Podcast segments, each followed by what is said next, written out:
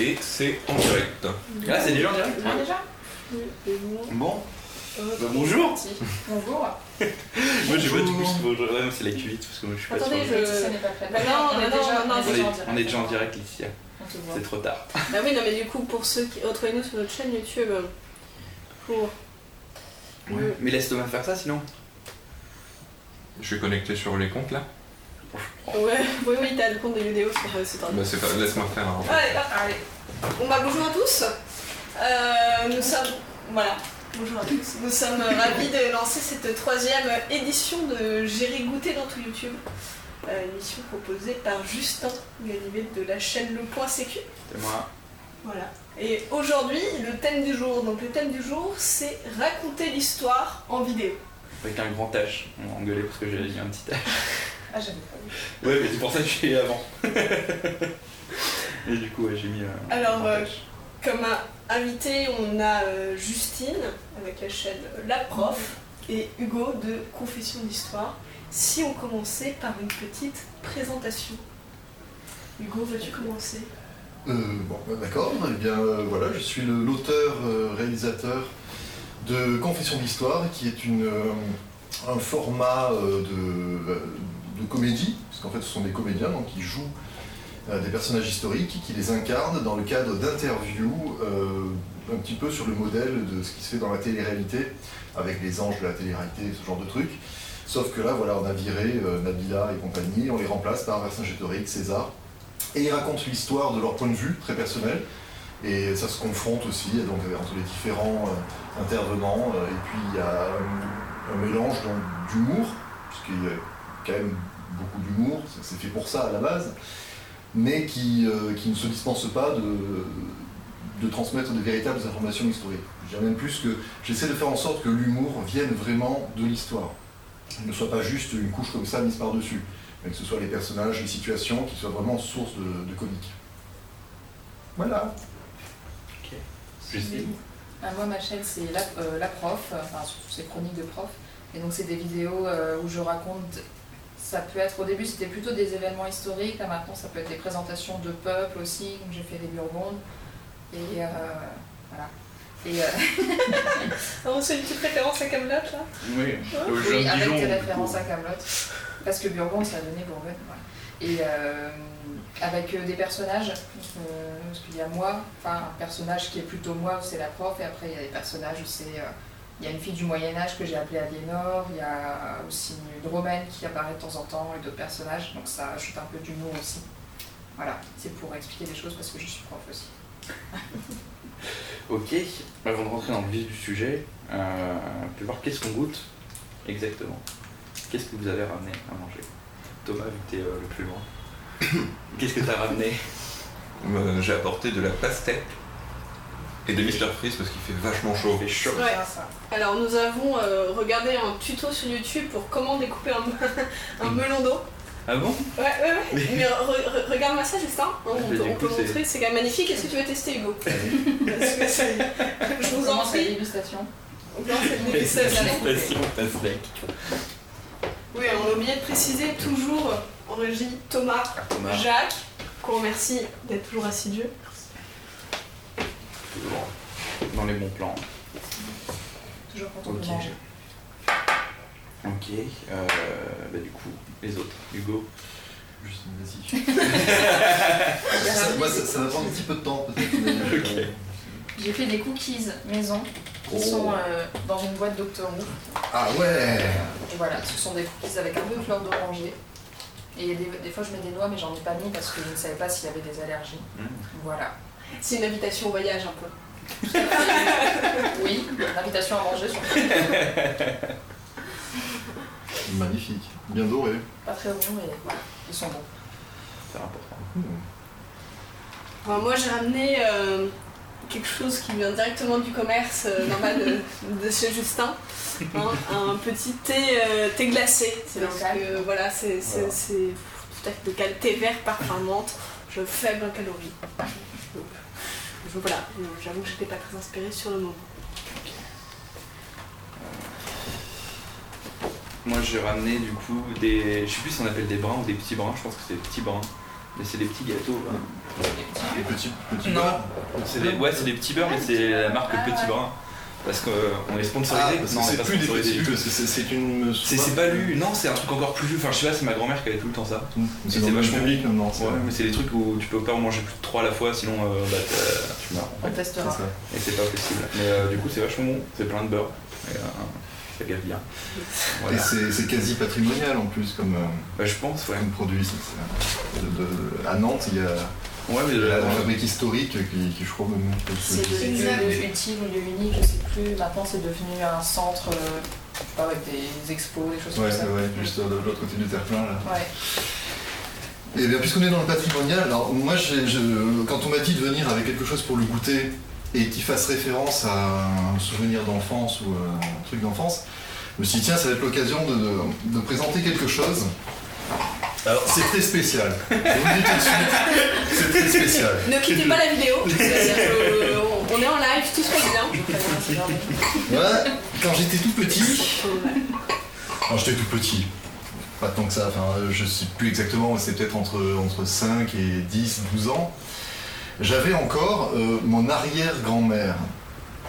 Mon arrière-grand-mère, alors, comme je vous l'avez peut-être remarqué, je suis pas euh, tout jeune, ou pas aussi jeune que, beaucoup, hein, euh, dans, le milieu de- YouTube, hein. mais euh, on parle de quelqu'un, mon arrière-grand- mon arrière-grand-mère, qui, est- est née autour de 1900, 1901. Et quand j'allais chez elle, elle me faisait, pour le goûter, un, truc très, très local. Je, viens du Gard, hein, de- des Cévennes, d'Alès, pour être plus précis. Comme la famille euh, en tout cas le père. Bonjour Lionel. Et ma grand-mère, mon arrière-grand-mère, donc, me faisait euh, de l'eau et du vin sucré. Ok. Avec donc du vin rouge. Alors quand je dis du vin rouge, attention, c'était du vin local, elle avait quelques pieds de vigne, ça se trouve c'était même le sien euh, qu'elle avait fait faire la coopérative à côté. En tout cas, c'était du vin de table, un truc qu'on trouve même plus aujourd'hui. C'est-à-dire que pour trouver du vin de table, j'ai même pas, euh, même pas trouvé la villageoise ou le truc. Je, je vais vraiment essayer de reproduire au maximum. Donc j'ai pris le, le- le truc le plus bas de gamme que j'ai pu trouver. Un petit peu de vin rouge. Évidemment de l'eau, hein. C'est important Et de puis- bien s'hydrater, hein, ces températures. C'est chaud. et puis donc du sucre. Voilà. Et, euh, et on trempait là-dedans des, euh, des boudoirs, le boudoir, euh, le grand classique qui sert à faire notamment les charlottes, et qui sont, voilà, c'est bien le boudoir et pas la langue de chat, faut pas confondre, c'est pas pareil. Voilà, voilà. Et donc le petit, enfin, le petit goûter des enfants euh. C'était un peu de rouge. Là, on a les cours de Moi, j'ai- cuisine j'ai- en direct. J'ai la main, j'ai la main un peu lourde là. Je, je, je pense pas qu'il y en avait autant. mais c'est l'occasion quand même de, de- de se rappeler que, euh, je sais pas si vous savez, mais euh, il y avait du rouge, du vin rouge qui était servi dans les, les cantines Mhm. des écoles. euh. J'ai vu passer ça, ouais. ouais. Ça ne s'est arrêté qu'en 1956. C'est vrai que c'est Pierre Mendès France, je crois, qui a, qui a dit stop, on arrête. les, les gamins, ils n'arrivaient plus à suivre, surtout qu'en plus, quand ils ont commencé à supprimer le vin rouge, il y avait droit jusqu'à un demi-litre par, par élève, par enfant. C'est si. Ils le coupaient, hein. Comme les, comme les Roumains, qui est référence aux les vidéos. là. Mais bref, ils le coupaient à l'eau évidemment, mais quand même il faut aller jusqu'à un demi-litre. Et euh, quand ils ont commencé à dire non, non, ça suffit, stop, on arrête le vin à midi, euh, les parents qui, qui tenaient à ce que leurs enfants aient quand même leur dose de rouge de la journée, surtout qu'en plus, encore une fois, c'était un produit local, c'était important, c'était culturel quoi. Bah, du coup, ils les faisaient picoler le matin au petit-déj avant de partir à l'école. Et les gamins se retrouvaient complètement défoncés à ne pouvoir suivre, à comater, à dormir. Et donc à partir de 1956, ça a été donc interdit pour les moins de 14 ans. Parce que pour les plus de 14 ans, au lycée, ça continue à être autorisé et pratiqué jusqu'en 1981. Ah ouais. Et vous pouvez sortir sa clope aussi. euh, Alors ça, je sais pas, je crois pas. Je crois que la clope, traditionnellement, c'était plutôt quand tu faisais ton service militaire.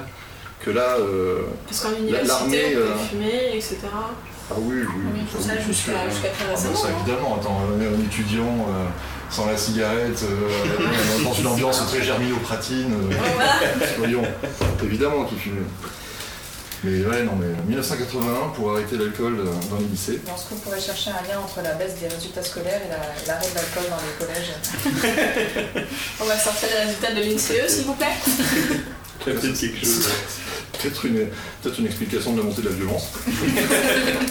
Ils sont en. La solution est le cas.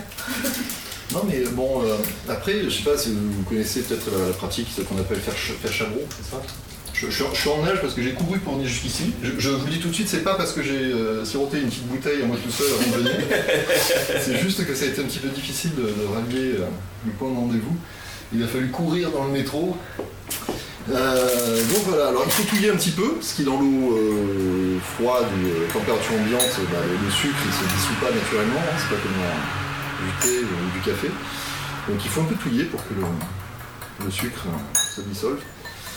Et puis après, bah, il faut tremper. Donc voilà. Donc euh, à vous de, de tester.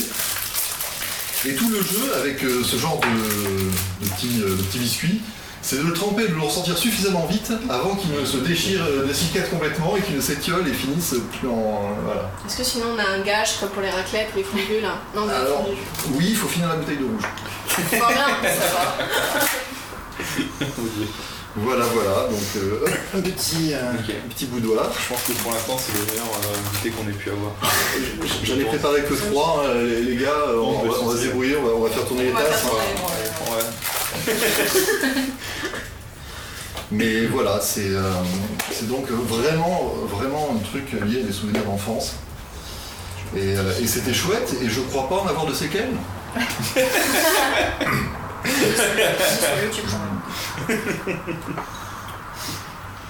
Puis je sais pas, moi, du coup, euh, mon gamin, aujourd'hui, à table, quand il y a un peu de rouge, qui n'est pas tous les, qu'à tous les jours, je lui un petit peu avec un peu d'eau. Je me dis que c'est toujours mieux que euh, de faire un gros interdit à l'américaine, qu'après les gamins surtout à faire du binge drinking euh, hein, en soirée. Au moins, là voilà, dès, pas le landau, mais pas loin, dès les 6-7 ans, bah, ils ont une petite éducation. Un petit peu de rouge. Après, il n'y a, pas de raison que ce soit mauvais parce que, je sais pas si vous avez déjà euh, mis du, du vin rouge sur des fraises, par Mhm. exemple. C'est super bon. Tu l'as fait ça Ouais. Des fraises, voilà, au lieu de mettre une grosse chantilly euh, qui va vous faire prendre euh, quelques kilos en plus, bah, euh, un, petit, euh, un petit peu de vin Ouais. rouge, euh, ça, ça, ça le fait super bien, ça, ça passe crème comme on dit. Et puis c'est rafraîchissant. Ouais, Oui, Par cette chaleur. absolument. Tu veux me passer un boutoir que j'essaye? Alors c'est sûr, c'est pas des macarons de chez le nôtre, hein, mais bon, c'est patrimonial, Ah, plus, euh. Voilà, voilà. Et je pense qu'avec le petit beurre, on va faire un crossover euh, Cévenol euh, nantais. Ça, va- Je, ouais, j'avoue. ça- ça ne peut que fonctionner. avis.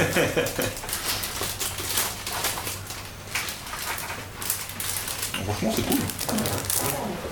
Voilà, mais Mélanie, c'est pour toi. Ok, euh, bah, du coup, on va peut-être pouvoir commencer à parler de vidéo. Parler, euh, déjà, euh, première question globale pour vous deux, pourquoi est-ce que vous avez voulu créer des vidéos sur YouTube, parler d'histoire? Pourquoi, euh, pourquoi des vidéos et pourquoi ce format surtout?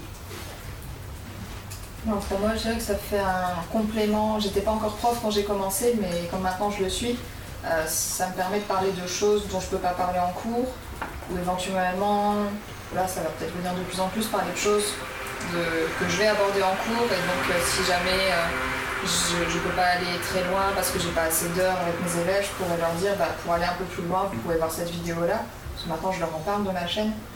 Et au départ, sinon, j'ai voulu faire ça parce que je regardais beaucoup de vidéos sur YouTube et j'avais des amis qui s'y mettaient aussi. Et euh, donc, j'ai eu envie de faire pareil. Et comme ma spécialité c'était l'histoire, bah, j'ai décidé de parler d'histoire. Là, ça fait sens.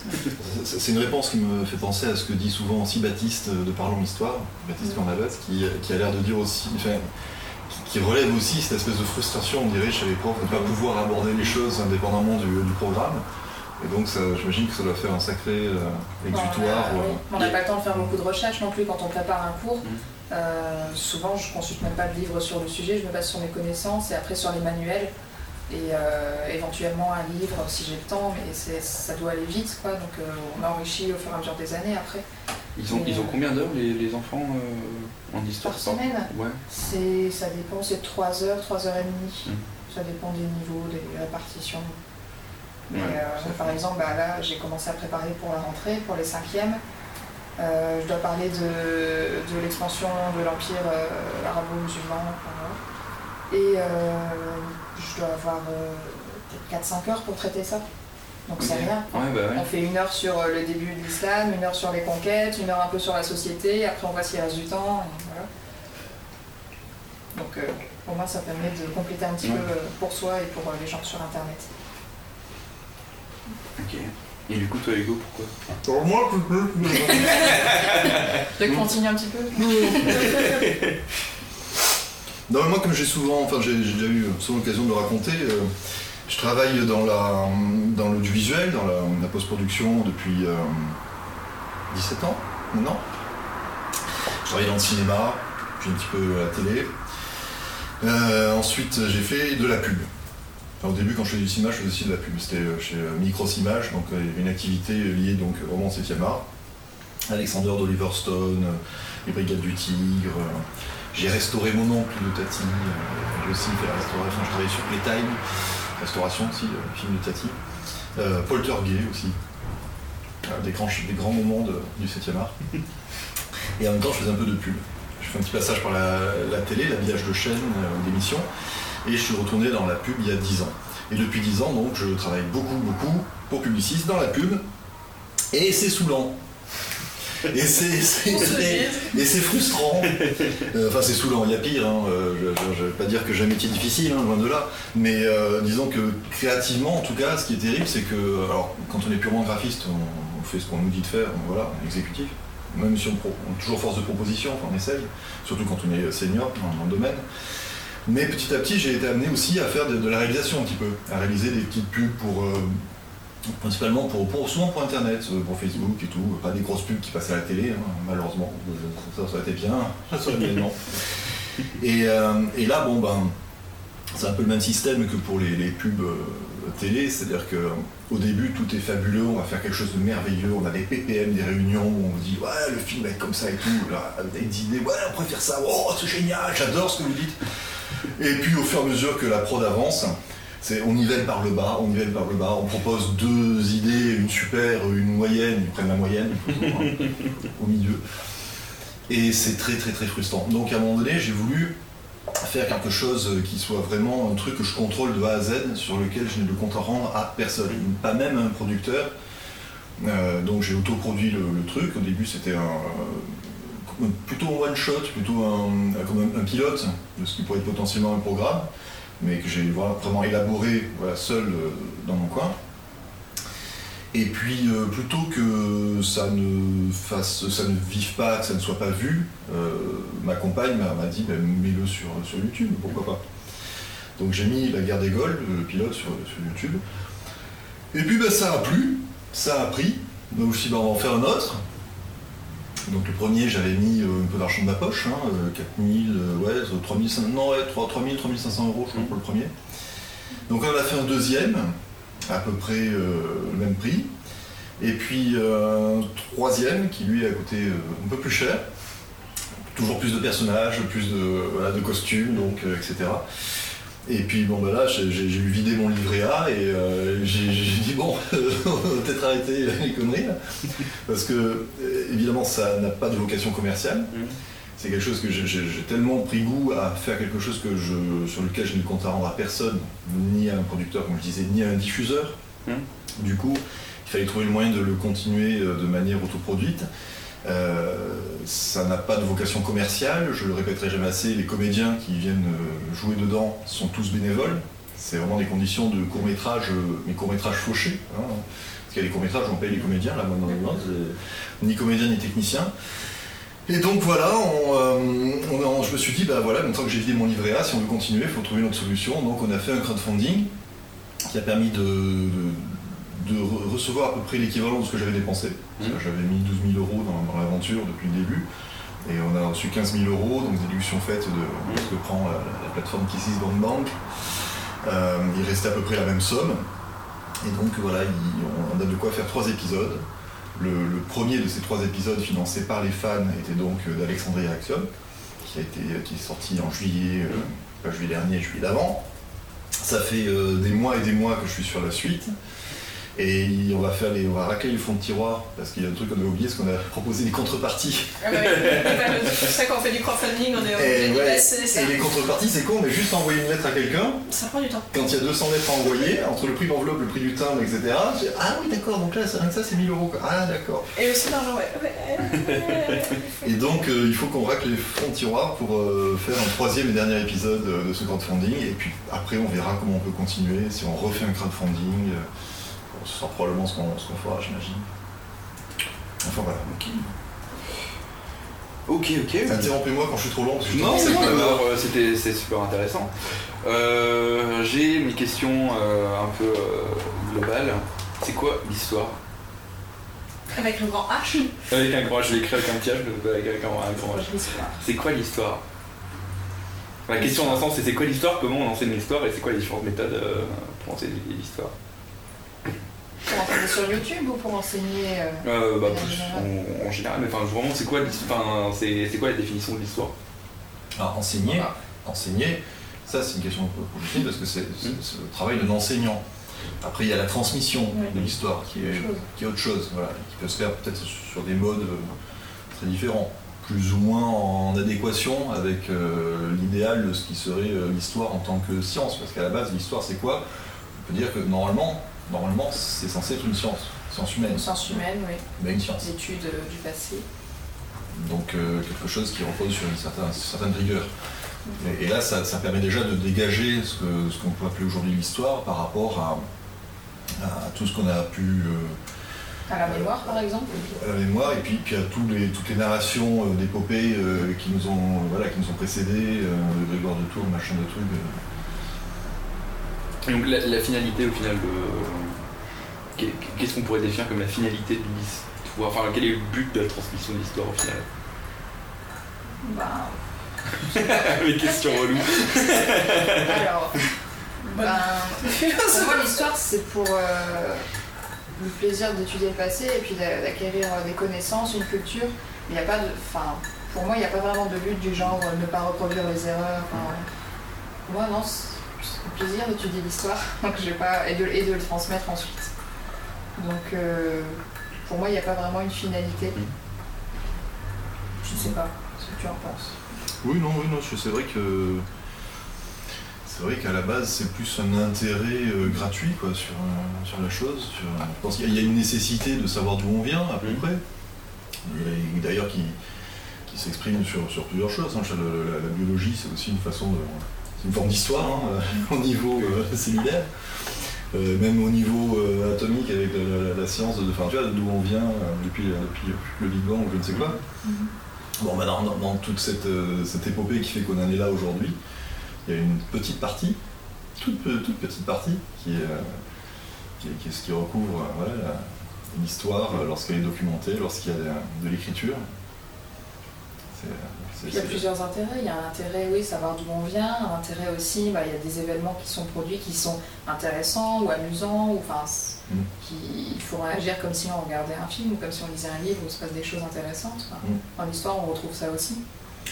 Oui, ça, ça, c'est un- c- Cet été, j'ai fait une conférence sur le sujet faire des histoires à petite H avec l'histoire grand H, pour reprendre la distinction euh, que tu abordée tout à l'heure. Et en effet, ce qui est intéressant, c'est que l'histoire avec un grand H, c'est aussi des histoires petit H. Et les histoires, c'est ce qui fait la matière première de. enfin, une, une grosse matière première de l'intellect humain depuis la nuit des temps. Le griot euh, en Afrique euh, qui va raconter euh, les, les contes, les légendes. Alors c'est là où le, le- le mythe se mêle à la réalité. Et euh, tout le travail historique, c'est aussi de, de démêler euh, ces fils-là et de voir ce qui relève de, de la fabulation euh, ou de, de- de- des faits, ou de ce qu'on peut en, en connaître en tout cas. Mais il y a, il y a clairement une, une dimension euh, narrative, voire dramaturgique quelque part. Parce que c'est- ce sont des histoires vraiment qui, qui nous sont racontées.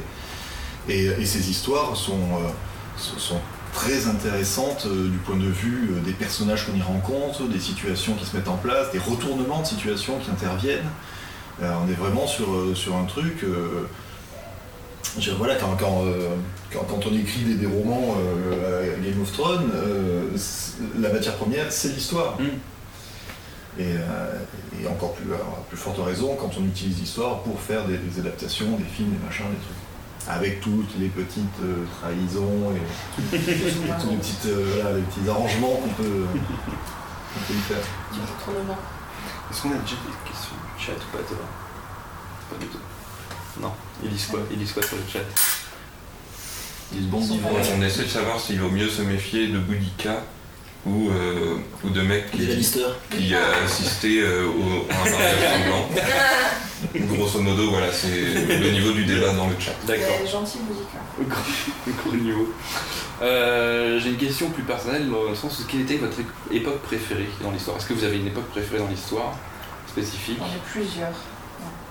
Il y a le Moyen-Âge, parce que c'était ma spécialité quand je faisais de la recherche, au 15e siècle. Et euh, donc c'est- forcément, ça m'intéresse.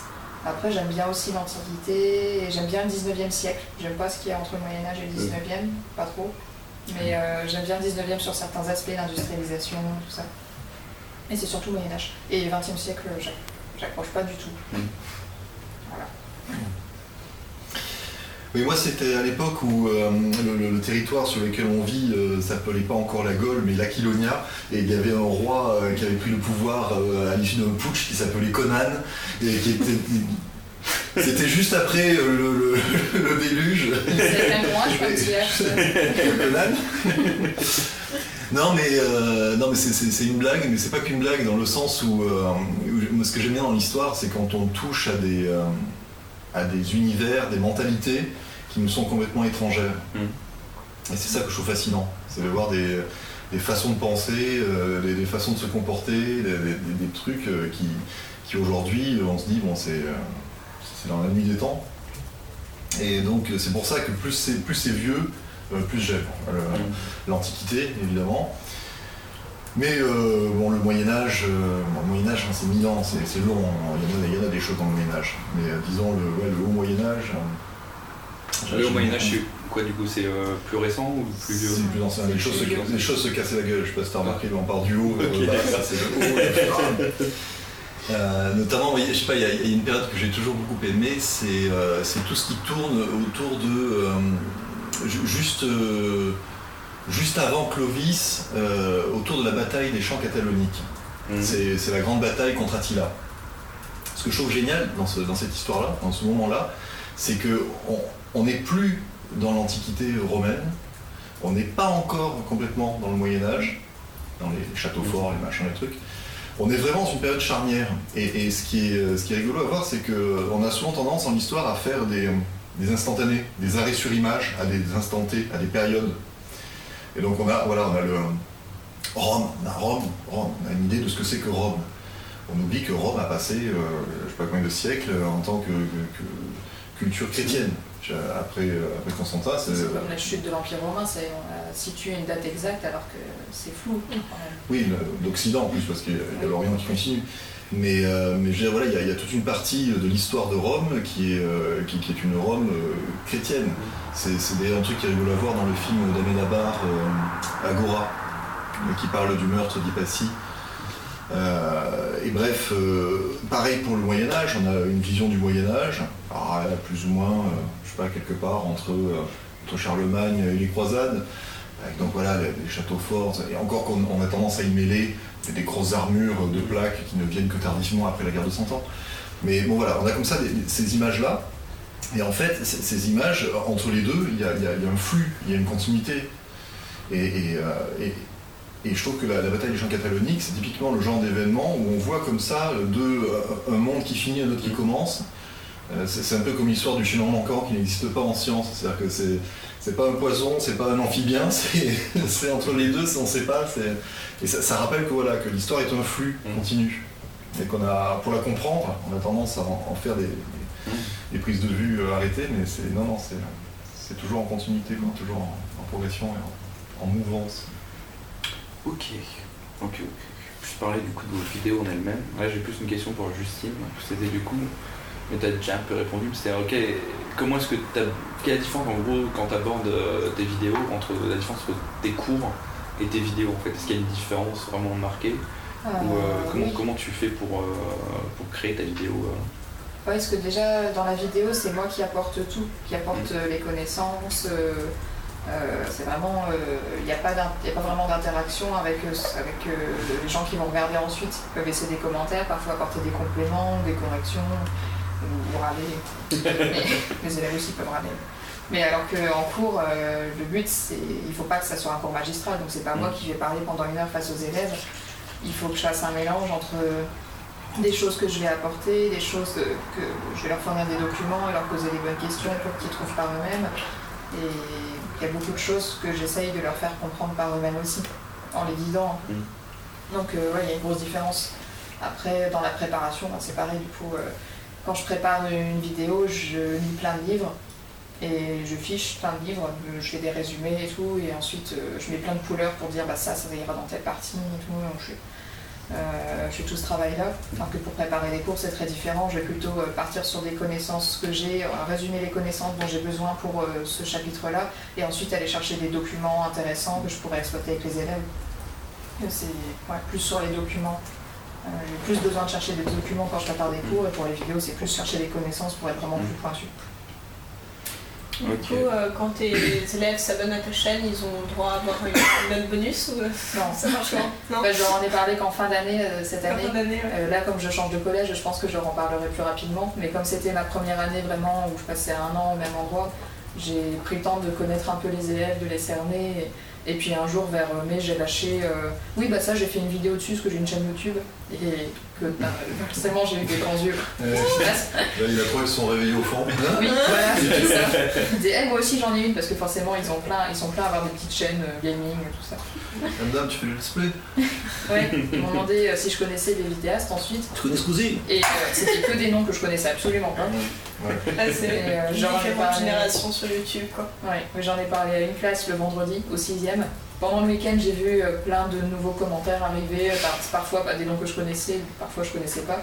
Et euh, la semaine suivante, toutes les classes, même celles que j'avais pas, étaient au courant, les quatrièmes, les cinquièmes. ça avait tourné. Il y a un pic d'influence, du coup aura un week-end, tout le collège c'est On voit qu'il y a de la communication entre les sixièmes et les plus loin et tout, c'était marrant.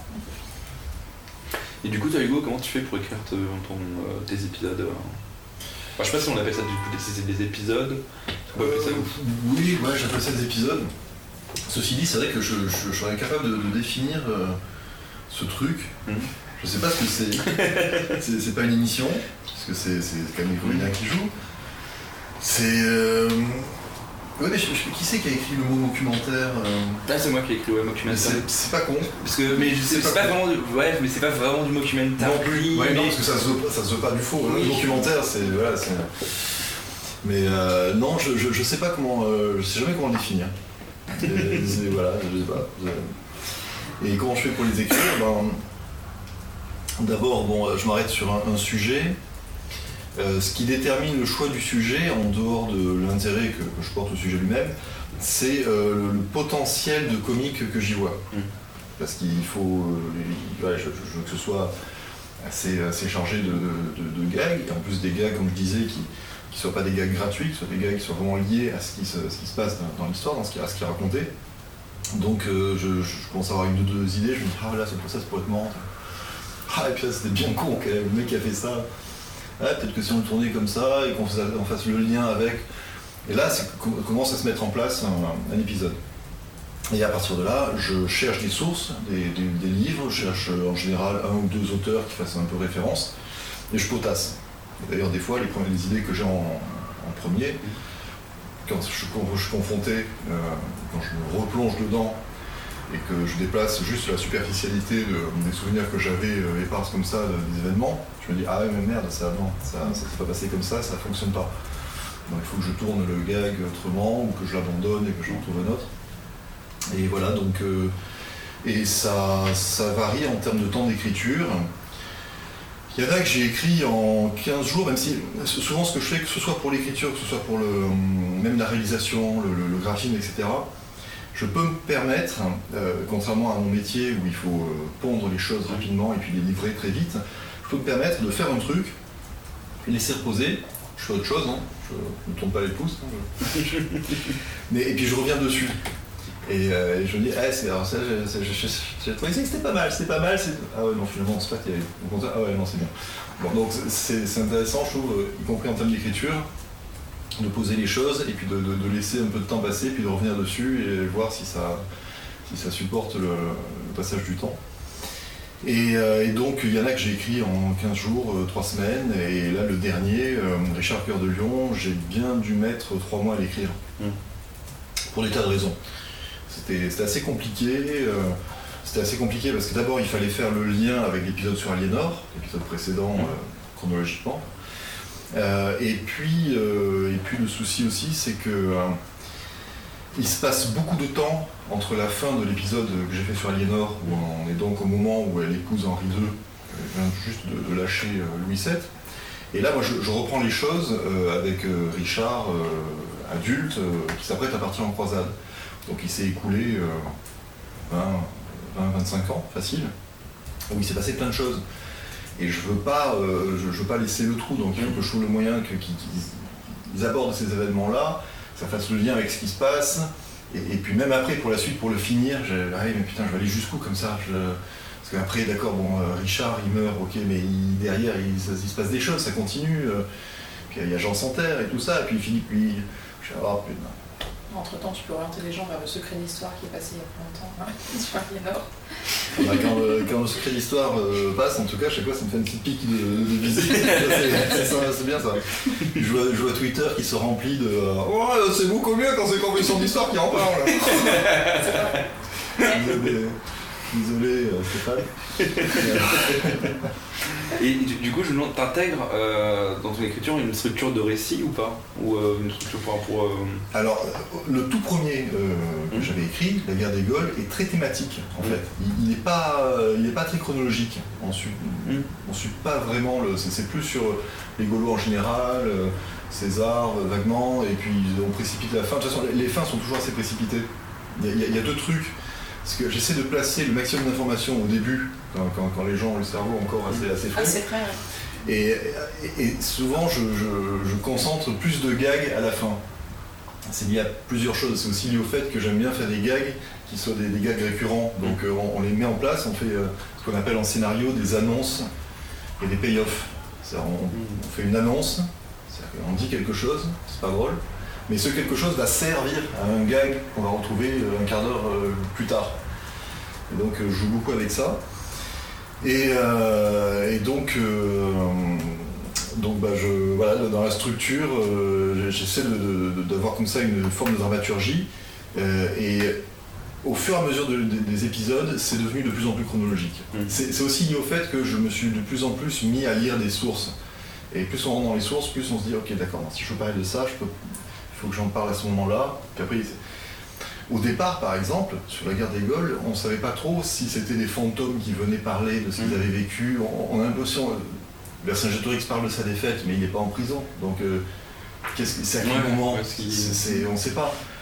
Et c'est seulement après que je me suis dit, ok, on va faire vraiment comme si on les suivait, comme si c'était euh, les ch'tis euh, à je sais pas quoi, mm. la, télé-réalité, et que régulièrement on leur disait, attendez, vous pouvez venir dans le confessionnal en parler comme on voit dans dans Colanta, il arrive un truc, et après on voit le mec, oh bah il a marre, il raconté ça, je sais, on vient de le voir, mais le mec quand même te raconte ce qui s'est passé. Il revient sur l'expérience.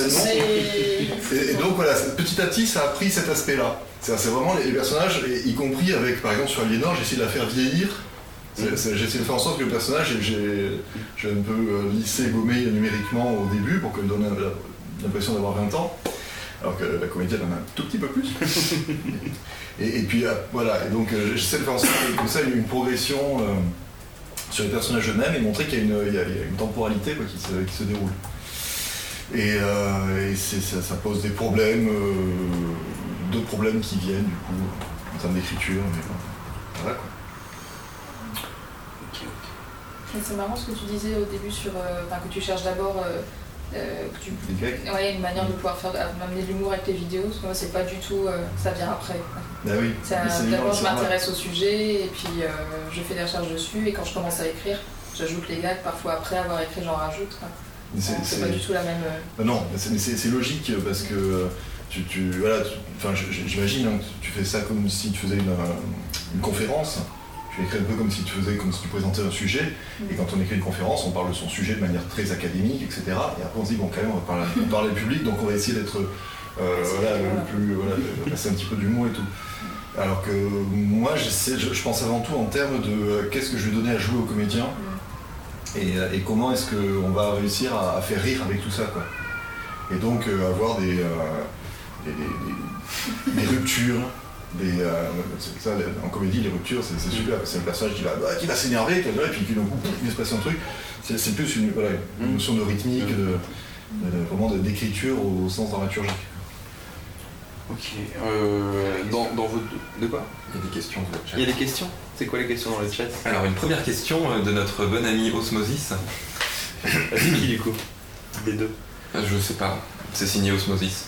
Euh, quand on connaît bien l'histoire, euh, comme vous autres érudits que vous êtes, est-ce que la période actuelle fait peur ou est-ce que c'est plutôt mais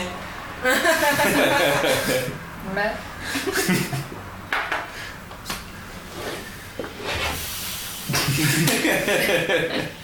on se retrouve dans 30 ans et on en parle. on peut faire ça aussi. Non, mais pas on voit toujours midi à sa porte, hein, de toute façon. Alors d'abord, euh, on va parler en tant que euh, Français euh, de 2017. voilà, on ne parle pas en tant que, Somalien ou que coréen, du Nord ou je ne sais quoi. Mais je sais pas, moi je trouve que de notre, point de vue très contemporain, la situation dans laquelle on est, on est malgré tout plutôt bien loti je sais pas, dans les années 50, euh, euh, il y avait le, nucléaire, 50 et 60 d'ailleurs, il y avait le péril nucléaire, on a oublié ce que c'était, mais des, gens, euh, des tas de gens vivaient dans l'angoisse de, voir à tout moment une destruction thermonucléaire globale se déclencher au-dessus de nos têtes. je ne parle pas en remontant le temps des maladies, des machins, de la peste noire, de je ne sais quoi. Il y a toujours quelque chose, de toute façon, qui, peut, qui fait peur, enfin, selon les périodes, mais... Il y a toujours quelque chose, mais on, vit quand même, on vit quand même dans une période qui est relativement pacifiée, malgré tout ce qui peut se passer. Euh, il y a qu'à voir les statistiques, euh, que ce soit les statistiques de, morts violentes, etc. Euh, voilà, on est plutôt, on est plutôt dans une période tranquille, malgré tout. Osmosis est rassuré. Alors c'était Camille d'ailleurs d'Osmosis, ça a été crié dans le chat. C'est moi, c'est Camille bien. Salut Camille. Euh, peut-être une autre question du chat, si ça ne vous dérange pas. Et une question de Lauriane, euh, qui est plutôt destinée à Hugo. Comment est-ce que vous choisissez les acteurs avec qui vous travaillez bah, c'est ceux qui veulent. Hein. Sur la base du volontariat, comme pour aller au tableau. Très bien. Postuler, hein, euh, envoyer un mail directement. Arrêter de me piquer les questions. Au secrétaire.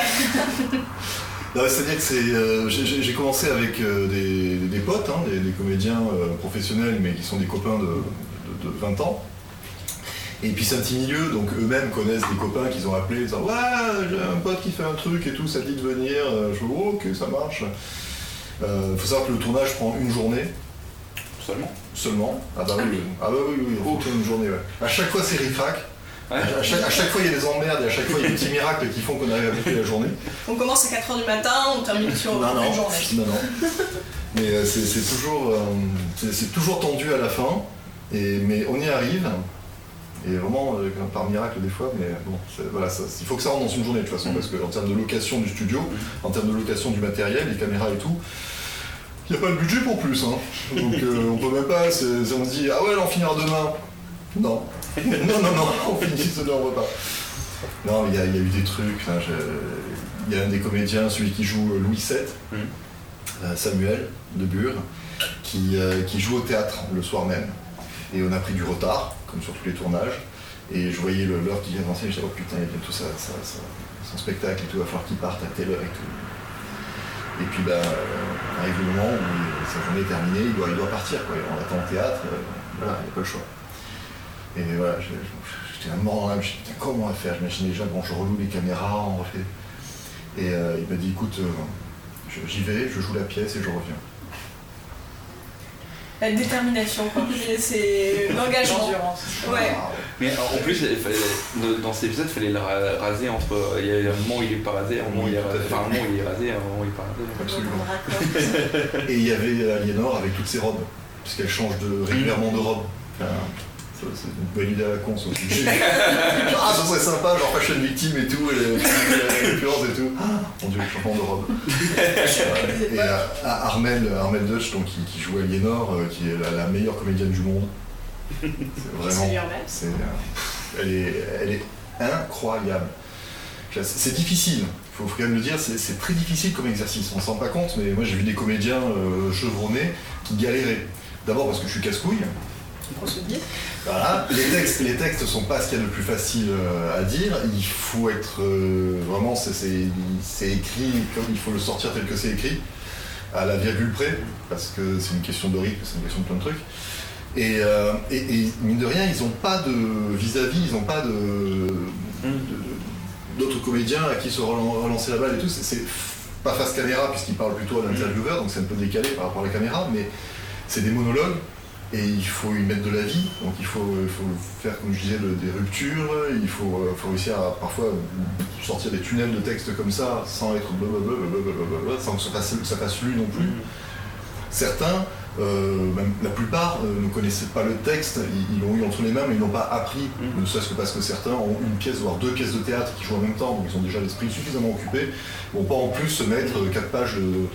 Donc il y a un petit prompteur, quand j'ai un prompteur, c'est une tablette... Euh, Ouais, avec une petite tablette, avec une petite application à la con qui fait défiler le machin. Et ça aussi, c'est pas évident à gérer, tous n'ont pas cette expérience-là. Euh, ceux, qui, ceux qui viennent du doublage, pour eux c'est facile, mais pour d'autres, euh, on a tendance à tomber dans le il était une fois, alors que non, il faut rester vivant, il faut rester. Euh, je, parle à un mec, je dis ah le mec il m'a dit ça Voilà, il faut incarner le truc. Enfin bref, euh, ouais, tout, ça pour dire qu'ils ont beaucoup de mérite et que euh, sans eux ça ne se ferait pas et qu'ils sont vraiment, sont vraiment au top.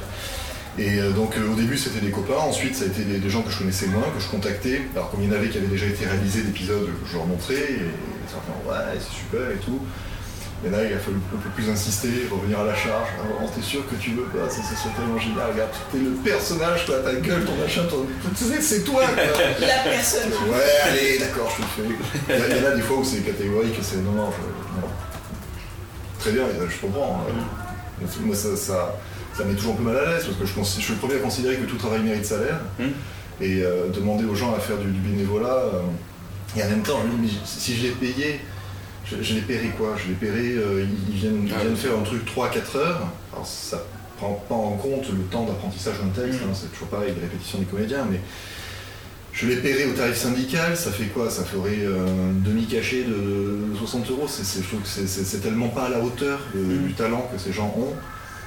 Alors je leur dis voilà, écoute, je, préfère te dire, c'est voilà, bénévole. Par contre, on t'envoie un Uber pour venir te. Pour, euh, le VTC que tu veux de ton choix pour aller te chercher chez toi. Euh, euh, il y aura. il y aura tout ce qu'il faut pour, goûter, pour, une belle régie. etc. Une régie de qualité. On a même parfois une maquilleuse qui fait des massages, du coup. donc voilà, on les, bichonne, on fait en sorte que, ce soit une bonne expérience pour eux. Surtout que quand ils passent sur le grill, sur le fauteuil, c'est pas toujours évident, comme je disais. Euh, mais voilà. Ok. Euh, dans, dans, vos deux, dans, dans vos deux, j'ai ils sont sur, vos deux chaînes, à chaque fois il y a des costumes. Hein. Je me demandais comment est-ce que euh, vous réalisiez les costumes, si vous prenez vraiment des tapis Ikea comme dans Game of Thrones ou pas. Euh, donc dans ta vidéo, je avec les Picts, t'as une fourrure, je crois que c'est avec les Picts, je suis pas sûr. Euh, avec les Picts ou avec les Vikings, je crois que c'est avec les Vikings. Je sais plus. C'est pas vrai. Ah, c'est pas bien. Non, c'est pas du Ikea, mais c'est pas la Et du coup, comment est-ce que vous faisiez pour, euh, pour les costumes, si c'était euh, fait main, si c'était euh, des trucs recyclés ou des. C'est tout fait main là. que je faisais du cosplay avant. Et donc, c'est reproduire des costumes de personnages de films, de jeux vidéo. J'ai plus trop le temps, mais j'ai des projets, je vais peut-être me mettre quand même. Et du coup, j'ai tout un stock de costumes donc j'en ai jamais créé pour les vidéos, mais euh, mon personnage du Moyen Âge, c'était un costume de Robin des Bois de Ridley Scott. La romaine, c'est du roi Arthur euh, de Foucault, je sais plus, enfin 2004. Après, euh, bah, pareil, j'ai réutilisé plein de films, c'est ça. Moi, je sais pas si on dit Fuka ou Fuka. Moi, je préfère dire Fuka parce que c'est plus rigolo. Il y a du Pirate des Caraïbes, et donc avec la fourrure, je crois que c'était de Dragon, le film d'animation. Ouais, ouais, je vois maintenant. Parce que c'est à chaque fois les costumes des personnages que j'ai fait. Mais depuis que j'ai fait des vidéos, j'ai jamais créé. Des fois, j'ai des costumes très moches, donc ça veut dire que j'avais pas le costume. Et donc, j'ai pris des morceaux. Genre, j'ai fait une nonne une fois. Non, j'avais fait un templier, j'ai mis une chemise blanche et du scotch rouge pour faire une croix. Parce que j'avais pas de costume de templier en stock. Ok. Bon, ben, on est reliés sur Facebook et tant mieux parce qu'il faudra qu'on reparle de tout ça.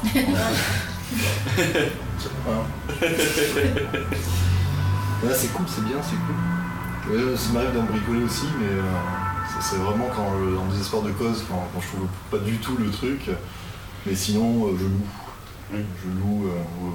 Il y a plusieurs trucs. Il y, a, de moins en moins d'ailleurs de loueurs de, costumes sur Paris, cinéma, tout ça. Il y, avait un grand loueur qui s'appelait Baratier qui a fermé. Mais parmi ceux auxquels je fais appel, il y a un petit atelier qui s'appelle les Vertugadins. Ils sont super cool, super sympas. Ils sont souvent euh, plus branchés euh, euh, Heroic Fantasy que, historique. C'est pas, pas toujours super histo, mais bon, on adapte un petit peu, on, arrange.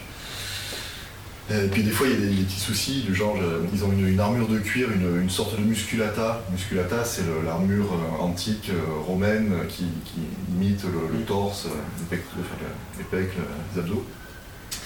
Et euh, donc j'avais prévu de louer chez eux une belle musculata pour euh, Antoine, Marc-Antoine. Et en fait, ils l'ont loué à, un client qui l'a paumé. Et qui ne l'a dit que euh, la veille ou l'avant-veille du tournage.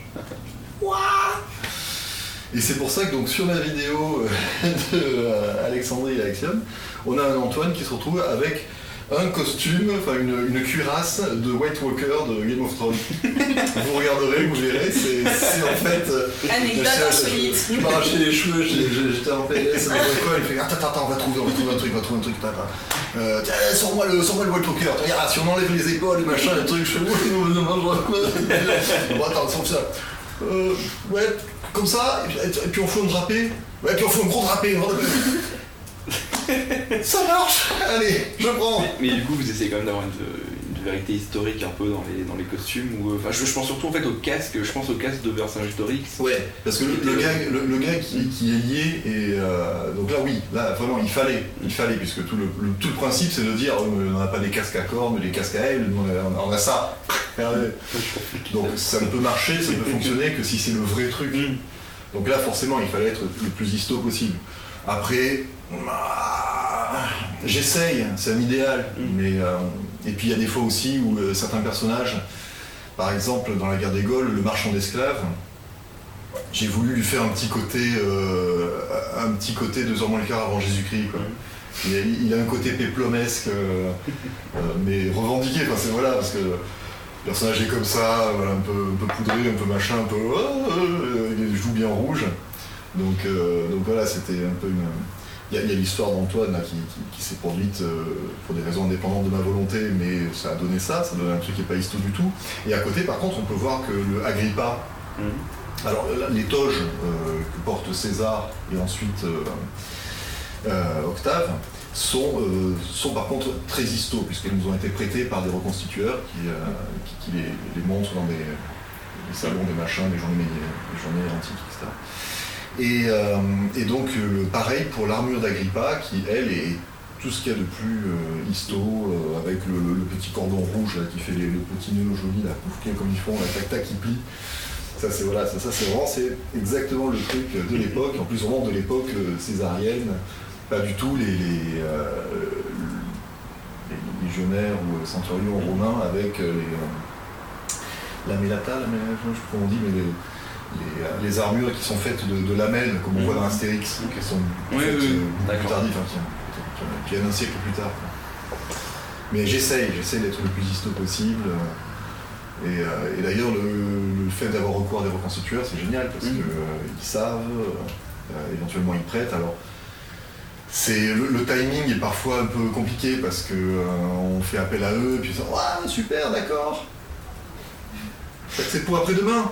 Ah, ah bon Non, non, je, mec, c'est dans une semaine, dans un mois, non, non, non, non c'est de la prod là, on est en prod, les gars. Est-ce que vous avez eu des commentaires euh, de gens qui disaient ah ça c'est pas possible, des choses, euh, des gens un peu. Euh, sur les costumes Ouais, sur les costumes. Oh. Genre ça, tiens, l'acier la, au 7ème siècle, c'est pas possible, un truc comme ça. Tous les reports constitutionnels ils sont très pointueux. Oui. oui. Oh, oh Il n'y a pas de source pour ça. Ah non, c'est des casse-couilles. Mais c'est pas, c'est pas tellement là-dessus, en fait, c'est plus sur des, euh, sur d'autres sujets. J'ai eu des, mm. j'ai eu des, petits, euh, des petits accrochages numériques. Euh... Toi, t'as même fait une page. Euh, ouais. Avant de, de, passer à la dernière question, est-ce qu'on a des questions de Michel? Euh, oui, on a le mythologue qui demande si vous pensez qu'il faudrait plus d'événements comme les historiques qui rendent l'histoire ludique et fun. Je pense qu'il a été sponsorisé, mais. Il veut une conférence en prochain. c'est ça. Bravo Fred, c'est bien joué. Et du coup, est-ce que vous connaissez euh, d'autres initiatives qui peuvent ressembler ou... Moi, j'ai rejoint une association qu'on a créée en juin, mais euh, on... je sais pas, c'est peut-être moins ludique et fun quand même, mais c'est une association où on invite des historiens qui parlent de sujets qui ne sont pas très connus ou qui donnent un autre point de vue sur des sujets. Et on les invite pour faire des conférences, mais dans des cafés, dans des endroits euh, vraiment. Euh, on veut que le maximum de personnes puissent venir et pas que des historiens.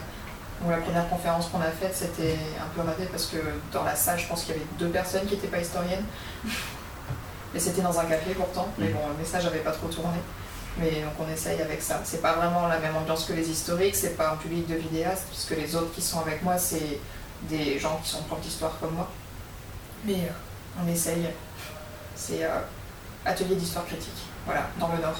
Mais après, sinon, euh, d'autres événements, ça serait bien. Je ne sais pas. Non, mais alors, je parlais des reconstitueurs. moi, c'est un truc que j'ai découvert avec. D'ailleurs, j'ai découvert beaucoup de choses hein, grâce à Confession d'Histoire, à commencer par YouTube, je connaissais pas trop. Je regarde, je regardais peu. Euh, en tout cas, c'est par cette expérience-là que j'étais amené à connaître tous, les, tous ces créateurs du YouTube, surtout culturels, hein, Ben et les autres. Mais il y a d'autres trucs que j'ai découvert, c'est euh, la reconstitution historique, à quel point ça avait pris une ampleur France. Mais hein, c'est hallucinant.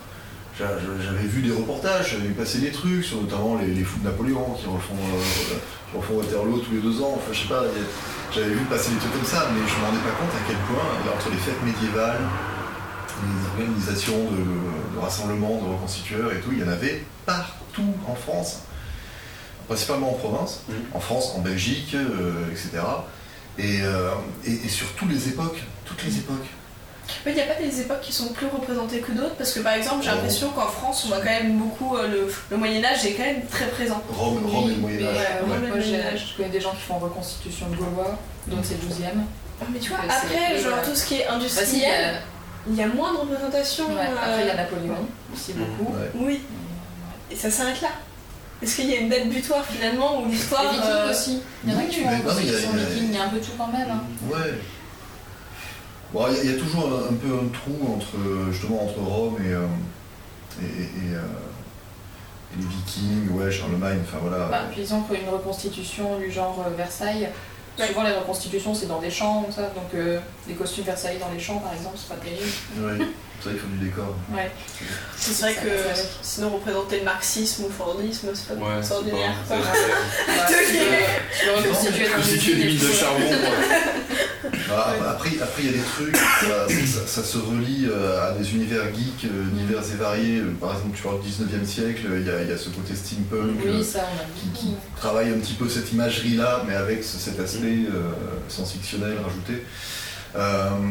Ah j'ai une petite anecdote là-dessus, c'est quand je cherchais à faire la première croisade, il y a un gars qui me contacte par le biais de, la page Facebook, qui me dit Ouais, le jour où tu fais où tu fais la guerre de 100 ans, euh, nous avec des copains à Orléans, on est la Ménie des Leux, on est toute une équipe euh, dans constitueur, on a les armures, les machins, les trucs, on vient, on te fait période Jeanne d'Arc, on te fait, euh, enfin on te, prête les armures et tout, je fais putain super, génial, bon pour l'instant, c'est pas trop ça. Là, dans l'immédiat, je vais faire la première croisade. ah bon? Mais moi, mon père, il fait la première croisade. Lui, il était à Orléans, il faisait euh, Jeanne d'Arc, et son père faisait la première croisade à Dijon. Il me met en relation avec son père. Alors, au mec, je le contacte, je dis bonjour, oui, voilà, c'est votre fils qui m'a parlé de vous, il m'a dit que vous aurez peut-être du matériel à nous prêter, je cherche éventuellement euh, ceci, cela, un casque sarrasin, machin truc. Il dit, ouais, ouais, une association, euh, on, peut te prêter des trucs, pas de problème. Écoute, euh, bah, la semaine prochaine, il se trouve qu'il y a la foire de Pontoise, donc bah, retrouvons-nous à Pontoise. Je fais, ok, super, d'accord. Et je savais pas du tout ce que c'était que la foire de Pontoise. La foire historique de Pontoise. Je, je, veux dire, euh, je m'attendais à un vide-grenier, quoi. je m'attendais à une rue avec des mecs avec des tréteaux euh, qui. Putain, c'était dans le c'était dans le parc des expositions de Pontoise, c'était sur trois halls différents et c'était à l'échelle européenne avec tous les reconstituteurs, c'était le salon de la reconstitution historique, un truc énorme. Je me suis pointé là-bas pour récupérer deux et un cabaye. J'avais pas pris une carte de visite, j'avais pas pris un flyer, rien. En plus, j'étais un peu dans une optique euh, production, euh, pas, pas, dans une optique euh, de communication. Et, je vois ce truc, je dis, la vache, mais qu'est-ce que c'est que ça? Le mec, je le rencontre, il me file le matos, donc je me trimballe toute la journée dans, le parc des expositions avec un sac rempli d'acier. ça m'a scié l'épaule pendant toute la journée. Et je déambule et j'hallucine quoi. Et en plus, c'était rigolo parce qu'à chaque fois que je m'arrêtais quelque part pour, parler de, ce que je faisais, c'était au tout début. Hein. c'était euh, la, première croisade n'était pas encore sortie, donc il n'y avait que la guerre des Gaules. Et à chaque stand, quasiment systématiquement, Ah ouais, mais je connais, j'ai vu ton truc Ah bon? C'est vrai Ah non, mais ici, la moitié des gens l'ont vu ton machin hein. Sans déconner Ça fait partie des, des publics euh, mmh. avec euh, les geeks, les profs et les reconstitueurs. ça a été les, trois noyaux sur lesquels s'est articulé le lancement de, la chaîne au tout début. Mais non, mais c'est hallucinant. Et depuis, j'y vais à chaque fois. Euh, alors, c'est plus à Pontoise maintenant, c'est euh, ailleurs. Euh, Compiègne, c'est Compiègne maintenant. Et c'est c'est chouette quoi. En plus, j'ai retrouvé des gens que j'ai fini par, hmm. par connaître là-bas. Martin Boarien, spécialiste de cuisine historique, qui a fait des trucs avec Benjamin d'ailleurs. Euh, y a puis plein d'autres, euh, enfin Carmen euh, qui fait des costumes, je sais déjà vu, Carmen Nguyen qui. Ah, quelque chose? Quelque chose. Enfin voilà, c'est un petit milieu en plus aussi, c'est rigolo. Et c'est chouette. Mais ça fait passer des événements qui sont super à, fréquenter, je trouve, y compris en famille, avec les gamins. Ouais, j'ai jamais pu y aller à Pontoise, mais je veux y aller. j'ai des amis qui font ça, génial. Ah, tu vas te régaler. Ah oui. En plus, en plus il, y a des, tas de stands où ils vendent des tissus, des machins, des trucs pour, bricoler des costumes, c'est génial. On m'a déjà ramené du tissu de Pontoise.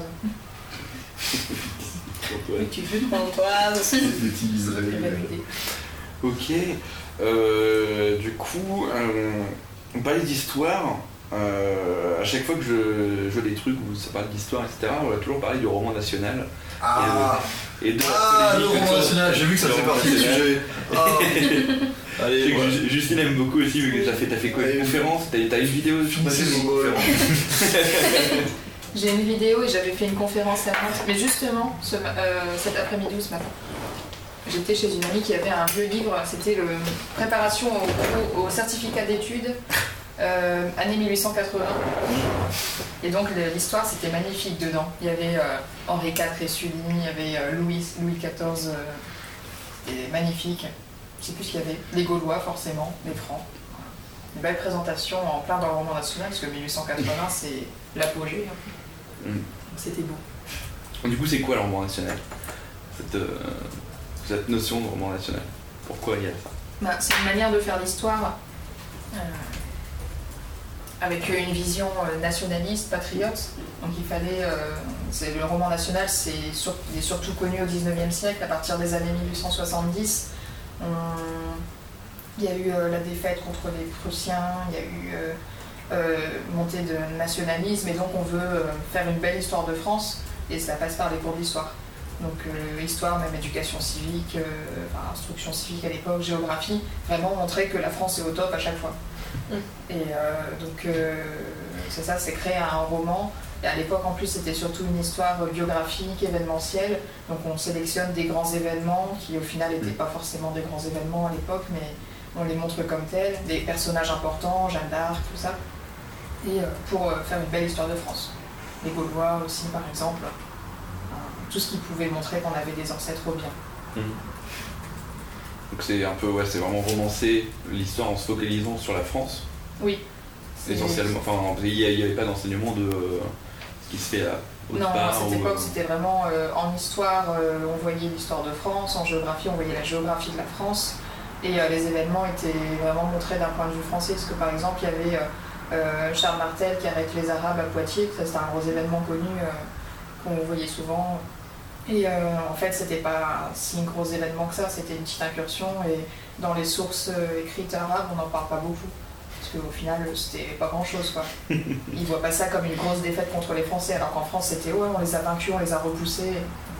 Peut-on dire que c'est de la propagande ou c'est autre chose C'est juste le fait de démesurer euh, des notions d'histoire? Bah, C'est un petit peu de la propagande. on, peut, le dire. On peut le dire, je pense. Mais euh, c'est pas. C'est pas toujours. C'est pas vraiment du mensonge non plus. Parfois, bah, par exemple sur les Gaulois, ils disaient beaucoup de conneries. Mais sinon, euh, c'est beaucoup d'exagération. Ils savaient peu de choses aussi à l'époque. Oui, aussi. Mm. Bah, ça dépend parce que justement, euh, pour une prochaine vidéo, j'ai lu euh, sur les Gaulois et les Druides. Et en 1828, il y avait un très bon livre sur les Gaulois qui était sorti apparemment par Amédée Thierry, mais vraiment bien construit et bien développé, que j'ai pas lu. Alors qu'à côté de ça, il y avait Michel et tout qui ont fait des choses beaucoup moins bien, et c'est pas Amédée Thierry qui a été retenu. Mm. Et du coup, euh, pourquoi, pourquoi ça fait polémique enfin, Pourquoi ça fait polémique ce genre de truc? Pourquoi il faudrait pas la. Enfin, pas forcément pas l'apprendre, mais pourquoi. Euh, c'est quoi qui pose problème avec le roman national? Parce que c'est orienté du coup. Hmm. On ne fait pas l'histoire dans son ensemble. En plus, moi j'aime pas trop l'histoire, euh, ce qui est vraiment biographique, événementiel. Je préfère étudier la longue durée ou étudier la vie, la société dans son ensemble à une époque et pas juste les gens importants, les gens qui ont fait des grandes choses. Donc c'est pour ça que déjà j'aime pas euh, cette approche-là. Pas forcément juste pour euh, les élèves, quoi, mais j'aime pas trop l'approche historique euh, de faire du biographique et tout. Et bah oui, ça pose problème parce qu'on s'intéresse pas aux autres peuples non plus du coup. Mhm. Et ben maintenant, maintenant, du coup, c'est je sais plus qui voulait le réinstaurer, le roman national. Ouais, bah c'est revenu souvent. Hein. Ouais, il y a, il y a pas longtemps, je sais plus qui, qui voulait le faire. Ça, de toute façon, ça peut pas se réinstaurer à la façon du 19e siècle. on est trop dans une période postmoderne pour ça. Mais le, truc, c'est que euh, est-ce que c'est l'aspect roman qui, pose problème? L'aspect roman, je pense, il, peut poser problème par rapport à l'histoire en tant que science, comme mmh. au tout début. Clairement, on n'est pas dans la même optique. Après, moi, ce que je dis souvent, c'est euh, un roman alors, national. National, c'est un autre problème, on en parlera après un roman euh, historique euh, de la France, je dis pourquoi pas, euh, si, ça ressemble, si ça ressemble à du Game of Thrones dans le si sens. c'est assumé comme un roman. Et, d'une part, et d'autre part, si c'est pas manichéen avec les gentils super, super droits dans leurs bottes, champions de la vertu, etc. quand, quand l'histoire de la France devient un roman chez Dumas, par exemple, c'est aussi souvent pour mettre en avant des saloperies et des, euh, personnages euh, pas, bien bien sous tout rapport. Donc voilà, il y, a cet aspect, on va faire, on va bâtir des grands héros.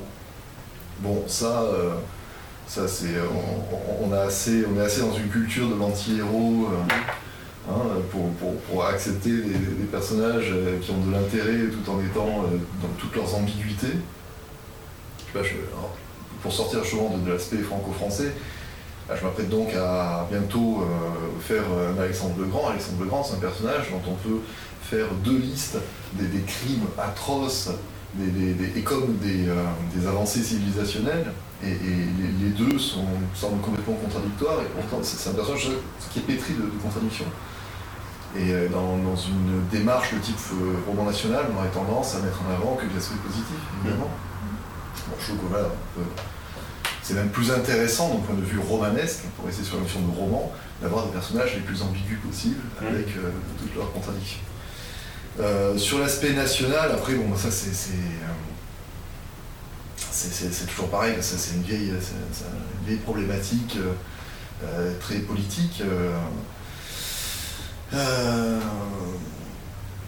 je sais pas, mais bon, euh, il faut, il y a un moment donné où c'est pas, euh, c'est pas inintéressant, c'est pas anormal que qu'un particulier, un élève, un jeune, reçoive une instruction liée à l'histoire de son pays. Il faut toujours le mettre en relation avec, parce que non, un, pays ne se fait jamais seul, hein. il se fait dans le but territorial, ou même dans des collaborations territoriales, des, assemblages d'entités qui deviennent des structures plus grandes. Mais euh, ça poserait jamais, à mon avis, personne n'aurait quoi que ce soit à dire contre le fait qu'un petit Thaïlandais apprenne ce qu'était le royaume du Siam et apprenne que son pays n'a jamais été colonisé, etc. Et tout le monde trouvera ça très bien. Quand il s'agit de la France, tout de suite, d'un point de vue franco-français, ça pose plus de problèmes parce qu'on euh, risque de euh, tentation de, discours euh, nationalistes, où on va se mettre en avant, etc. Est-ce que la colonisation va être abordée sur l'aspect le plus noir, film contre l'humanité, pour reprendre les propos de Macron, ou avancée civilisationnelle Bon, faut, sans trembler des genoux, c'est pas évident à sortir, mais il y en a qui peuvent le défendre. Hein. Ça, ça dépend des enseignants un peu, parce que comme les programmes sont assez vagues, on peut avoir des enseignants qui vont ça dépend des choisir ça, dépend des grilles de lecture, et, voilà. Et c'est tout le problème, hein, c'est que c'est ce que tu disais quand tu disais que c'est de l'histoire qui est investie d'une idéologie, enfin, qui a, une, une, volonté de mettre en avant euh, une, un arrière politique. patriotisme. Mais ceci dit, euh, les tenants de l'anti-roman national sont aussi des gens très orientés politiquement, et ils ont aussi une façon à eux de déconstruire l'histoire avec quelque part une, visée politique qui est, qui, à l'opposé, qui est anti-nationale, mais qui existe aussi. Euh, François Reynard, euh, quand il écrit euh, Nos ancêtres les Gaulois et autres fadaises, ou plus encore quand il écrit L'Orient mystérieux et autres fadaises, clairement, on sent que derrière, il y a une, une volonté d'illustrer par l'histoire des opinions politiques qui lui sont propres.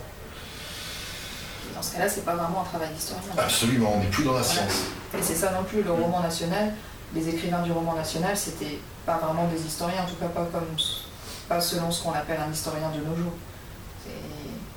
Ils partaient pas forcément des bonnes sources, pas les bonnes méthodes par rapport à ce que vont faire des vrais historiens. Après, il y avait des historiens et puis il y avait aussi ce qu'on en fait dans le cadre des manuels scolaires. Oui, oui, ça dépend. On peut très bien citer, euh, bah, en, en montage, c'est pareil, on peut citer un historien. Et par exemple, dans une vidéo, j'avais cité euh, Michelet, euh, donc, qui est un historien du 19e et très discutable. Et donc justement, quelqu'un m'avait mis en commentaire. Donc moi, je citais pour ce qu'il était, pour ce qu'il avait dit sur les sorcières, qui était plus d'actualité. Et quelqu'un m'avait dit, mais comment tu peux le citer? C'est pas un historien. Ah si, on peut le remettre dans son contexte, quoi. Mhm.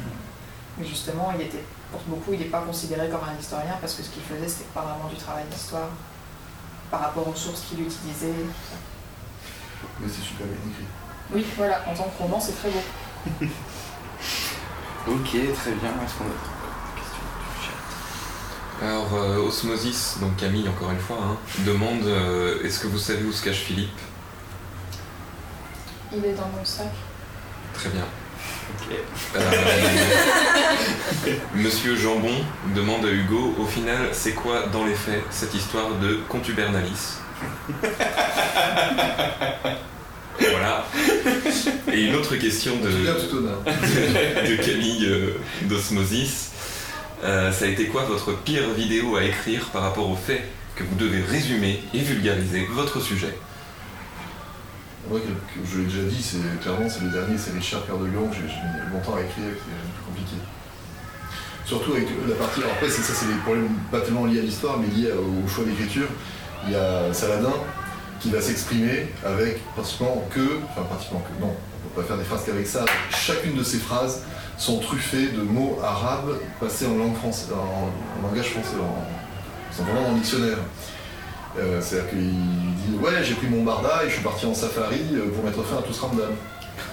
Euh, j'ai un petit peu de sucre dans, une, dans une carafe et un petit sorbet à l'abricot. Voilà, il y a déjà quatre mots arabes.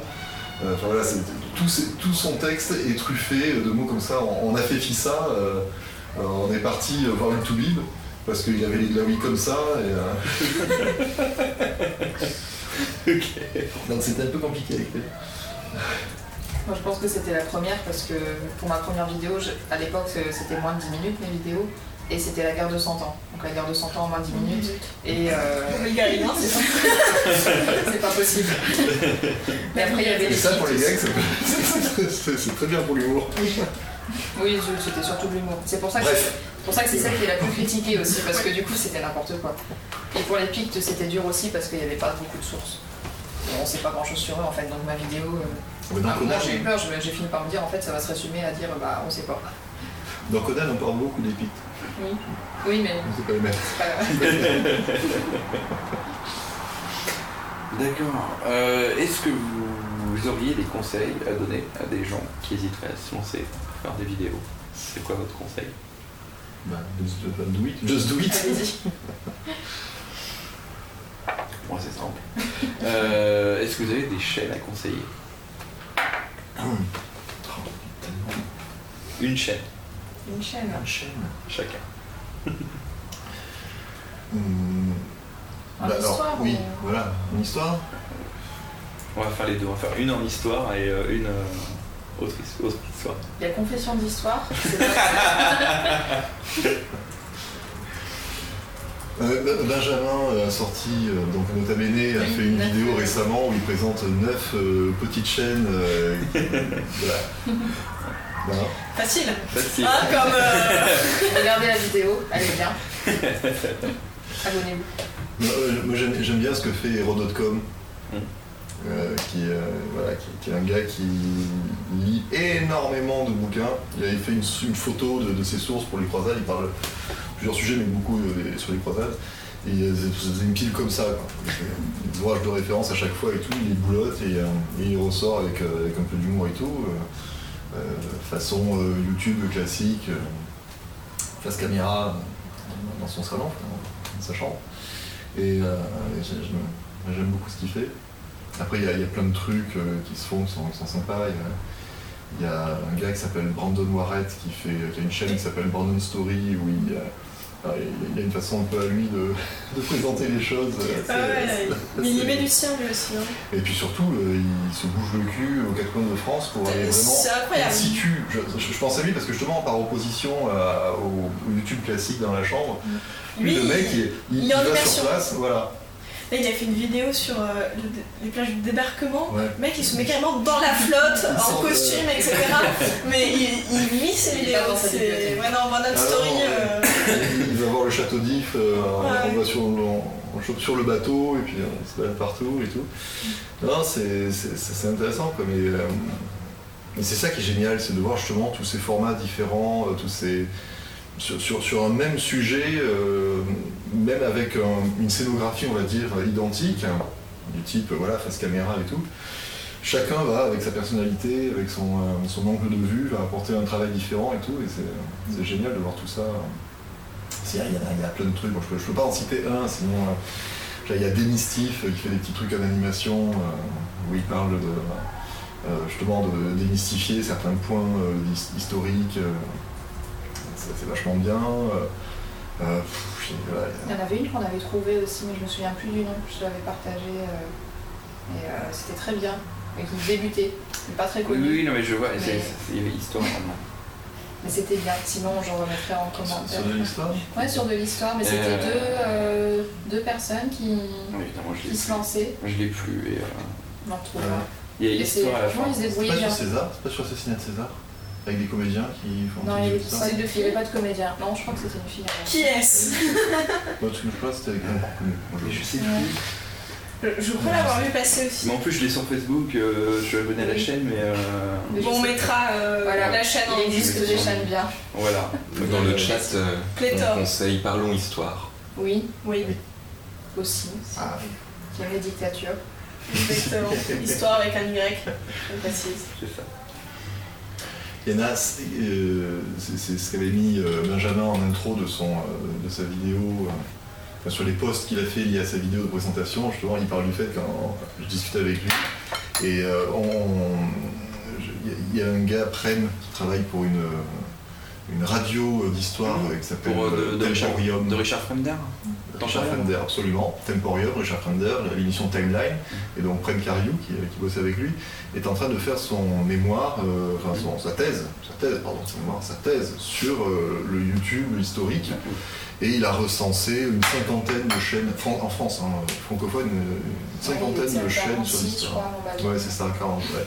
Bah, T'étais à la 46e, je crois. Il m'est arrivé, j'ai dit Ah, j'en ai reçu 45 Tu connais Justine? 46 Il m'en reste plus que 4 Attrapez les pouces. Donc, euh, il y en a pas mal. Oui, oui. Après, bon, voilà, dans toute cette jungle, il faut séparer le bon grain de l'idée. Voilà. Euh, et, pour ce qui est du non historique, alors. Euh, bah, euh, parce qu'il y a des blogs aussi, on parle pas des blogs, mais il y a des blogs super, Savoir d'histoire. Mm, oui. Savoir d'histoire, c'est vachement bien. Je du nom, mais j'avais envie de le citer. C'est vachement bien ces articles. Je ne connais pas. J'avais plein de trucs que je connais pas. C'est donc un, blog, donc ça c'est voilà, c'est de la lecture. Sur Facebook. Il y a toujours des sujets assez originaux. Je crois que ça me dit quelque chose en fait. Savoir d'histoire. C'est le qui a fait sur les photos post-mortem récemment, qui a repartagé. Ouais, récemment, elle a fait un truc sur le, fait d'aller se baigner euh, euh, avant, euh, 19e siècle, on va dire, 19e et début du 20e siècle. Qu'est-ce que c'était qu'aller se baigner? Les gens qui sont habillés, le, burkini à côté, euh, c'est du bikini. C'est vraiment. Ils sont habillés, ils sont en costard pour aller dans la flotte. Et, ils sont tellement pas à l'aise dans l'eau, ils savent tellement pas ce que c'est, ils ont tellement peur de se noyer qu'il y, a un poteau planté avec une corde et ils se tiennent à la corde pour reculer dans l'eau. Ils ont de l'eau jusque-là, les mecs, quoi. Ils sont là, oh, oh mon dieu, que nous arrive-t-il? Le 19e, c'était le tout début. Après ça, la mer, ça les attirait pas, c'était dangereux. Ils n'allaient pas se baigner. Et euh, non, elle a fait plein de, plein de sujets super. Hein bataille de Prout au Japon. Euh, euh je tombé là-dessus. Et c'est là qu'on se rend compte qu'en fait, le, what the fuck japonais, bah, ça date pas d'hier. Hein.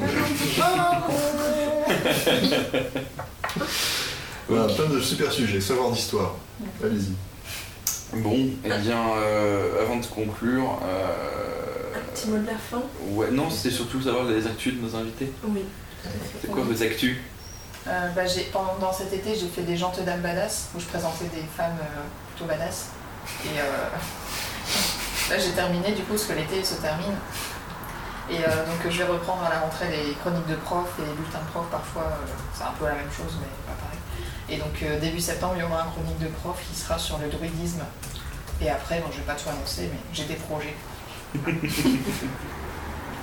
Tous les mois à peu près. D'accord. Et toi, Hugo? Eh bien moi, je, vais rentrer chez moi et me remettre euh, sur mon ordinateur pour continuer cet épisode 5 qui est, qui là donc euh, sur, sur la planche de travail depuis, euh, depuis longtemps, longtemps, longtemps. parce que j'ai mis trois mois à l'écrire, une journée à le tourner, un mois à préparer, comme d'habitude, trouver les costumes, les comédiens, tout ça.